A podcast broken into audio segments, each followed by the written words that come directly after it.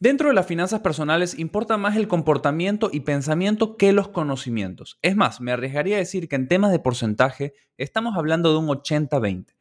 ¿Y por qué es esto? Porque puedes saber muchísimo de algo, pero si no lo llevas a cabo, el conocimiento no te va a dar resultados. Pero el accionar y el hábito sí. Bueno, ¿a qué quiero llegar con esto? Que muchas veces tenemos ciertos pensamientos que ciertamente nos van a condicionar de entrada a tener buenos resultados. Porque estos pensamientos van a afectar nuestro accionar a final del día. Por eso quiero mostrarte algunas frases que pueden ser la razón por la cual tus finanzas pueden estar siendo afectadas, ya sea porque las dices y las piensas o porque la usas de excusas para cada una de tus acciones. Bienvenidos a Aspirinas Financieras, un podcast diseñado para ser tu remedio a los problemas frecuentes de las finanzas personales que no sabes cómo resolver. Tendrás respuestas a tus preguntas de la forma más sencilla posible para que sea fácil de entender y de implementar. Yo soy Juan Suárez y sin más preámbulo, comencemos.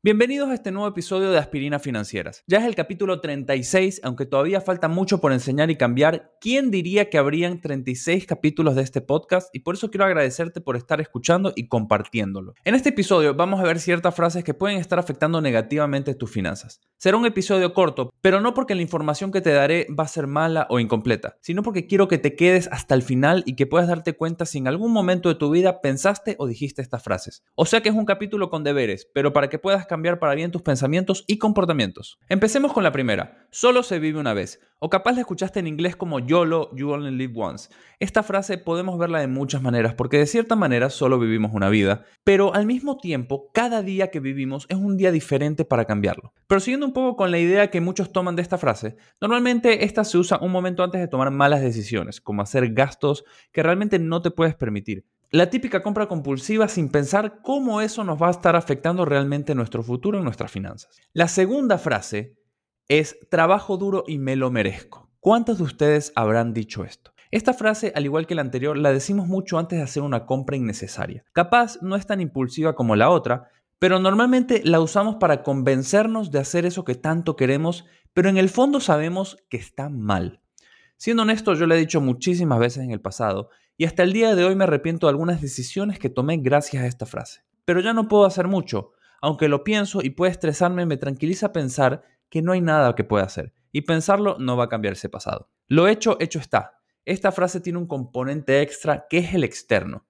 Imagínate esta situación. Estás con algún amigo o amiga y le comentas que quieres algo, cualquier cosa, pero sabes que no puedes tenerlo por tu situación financiera o por tu plan. Para mí no hay peor cosa que un amigo diciéndote esta frase. Es como que en el momento que la dice te desconfigura completamente todo el cerebro y las neuronas para que lo hagas. Y obviamente, como siempre digo, los humanos quieren pertenecer, quieren ser aceptados por los demás. Entonces, como te lo dice otra persona, te lo dice un amigo y un amigo nunca va a querer nada malo para ti, lo haces. Quiero dejar en claro que seguramente trabajas muy duro y a veces simplemente quieres disfrutar ese dinero. Pero también hay que tener en cuenta la situación de cada uno y los momentos que cada uno vive. Pero gastar lo que tanto te cuesta tener en cosas que no te van a sumar a tu vida y a largo plazo puede llegar a ser una mala decisión. Esta frase, aunque no está tan mal, te puede empezar a condicionar a entender la deuda como algo completamente normal y no evaluar los riesgos que esta trae. La próxima vez que me paguen, lo repongo.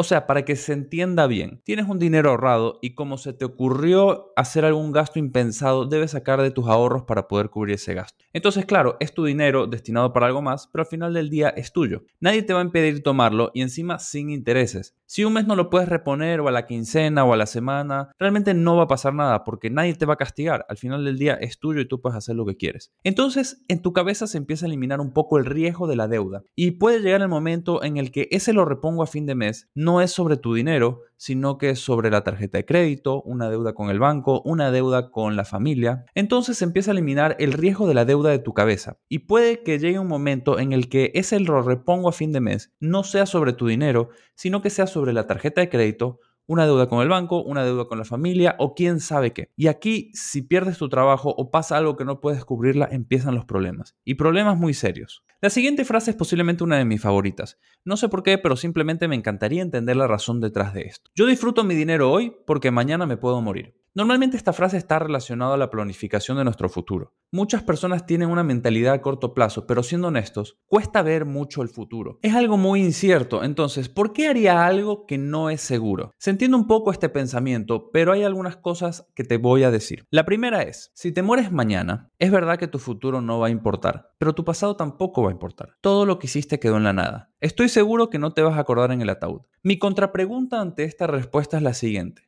¿Y si no te mueres? Si no te mueres no tendrás nada. Y llegará un momento en el cual no podrás o querrás trabajar. Pero como decidiste vivir solamente el presente, tu presente en el futuro, es decir, en muchos años, no será nada envidiable. Lo segundo que te puedo decir es que puedes disfrutar tu presente y planificar tu futuro. No tienes que elegir y puedes hacer ambas cosas a la vez. Solamente tienes que planificar bien. Lo siguiente más que una frase es un pensamiento, algo que viene de generación en generación. Se cree que el dinero es malo. Siempre se asocia el dinero con empresarios o personajes malvados, por lo que puede llegar a ser común relacionar al mal con el dinero. Y de verdad siento que esto puede afectar muchísimo más que cualquier otra frase o pensamiento porque nadie quiere ser visto como el malo de la película. Pero es importante tener presente que el dinero no es malo. Es una simple herramienta con la cual podemos hacer o conseguir muchísimas cosas. Lo único que hará el dinero es acentuar lo que cada persona es. Es decir, si eres una buena persona, harás cosas buenas, ayudarás a las personas que puedas y, por ejemplo, si eres un empresario, podrás darle trabajo a muchísimas otras personas. Pero por alguna razón, el empresario siempre es el malo. Prefieren que quiebre una empresa con tal de no afectar a ciertas personas. Pero eso es otro punto, la verdad que no me voy a dejar llevar en este momento. A lo que voy es como nadie quiere ser visto como el malo de la película, de cierta manera, prefieren no tener dinero para no ser catalogados así, sin darse cuenta de realmente cuánto esto puede afectar nuestras vidas y las de nuestra familia. La siguiente frase es la típica. Si ganara más, seguro podría ahorrar. Esta frase, ¿quién no la ha dicho? Hasta yo lo he dicho en mis épocas más sombrías. Por alguna razón esta frase afecta mayormente a los latinos. ¿Por qué será? Habrá que preguntarse. Creo que los temas financieros no son temas diarios, algo que podemos hablar con otras personas, y esto también genera cierta ignorancia. Pero bueno, volviendo a la frase, si ganara más, podría ahorrar más. Podría arriesgarme a decir que a ti también te ha pasado. Tienes un sueldo o un ingreso por un emprendimiento tuyo y como usas todo en tu estilo de vida, no puedes ahorrar un centavo. Esperas que mágicamente el tener mayor ingreso vas a cambiar eso, pero en el segundo que lo tienes,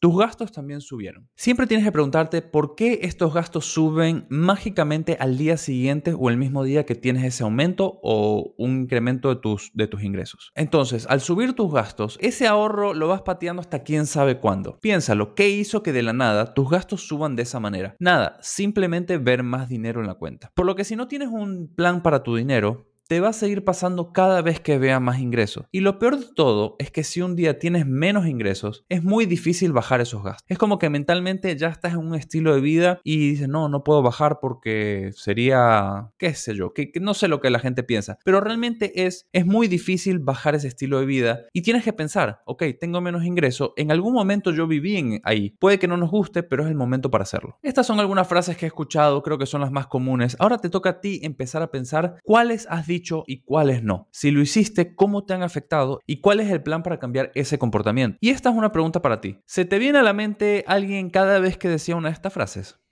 Muchísimas gracias por haberme acompañado en este corto episodio. Espero que a partir de ahora, cada vez que pienses en una de estas frases, la digas o las escuches, te tomes un segundo para pensarlo bien y empieces a tomar mejores decisiones. No te olvides de compartir este capítulo y por qué no el podcast con aquellas personas que puedan necesitarlo para empezar un cambio en sus vidas. Califícalo con la mejor puntuación, ya que esto hará que más personas puedan llegar a él. Y no te olvides de seguirme en las redes sociales como juan.suáreztr, donde todos los días doy información para transformarles la vida un centavo a la vez. Nos vemos el próximo episodio.